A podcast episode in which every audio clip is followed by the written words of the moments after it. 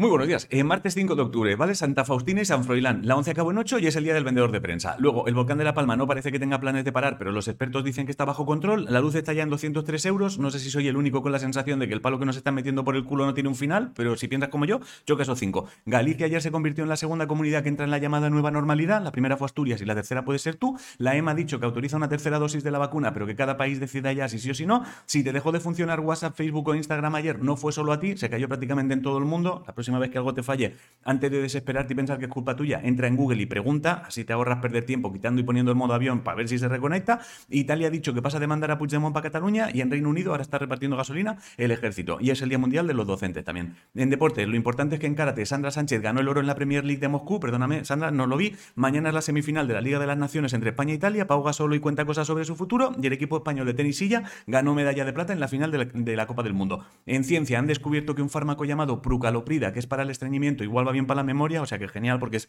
pastilla 2 por 1 cagas y recuerdas. En cultura, la obra El bar que se tragó a todos los españoles ganó ayer el Max a mejor espectáculo de teatro y La muerte y la doncella mejor espectáculo de danza. El director de cine Josep María Ford murió ayer. Billie Eilish será cabeza de cartel en el Festival de Glastonbury. El 20 de octubre arranca el Festival de Jazz de Barcelona. Te aviso con tiempo para que te organices tema billetes y hotel. Y un cómic llamado Phenom X saldrá a la venta el 3 de noviembre. Es un superhéroe latino, no sé qué. Es el Día Mundial de James Bond también. En eSports ya está abierto el clasificatorio amateur para la S Tiberian Cup. Hoy empieza el play-in del Mundial de Worlds y he visto una clasificación de GT donde un español llamado José te va segundo y eso supongo que significa algo, o a lo mejor no, ¿eh?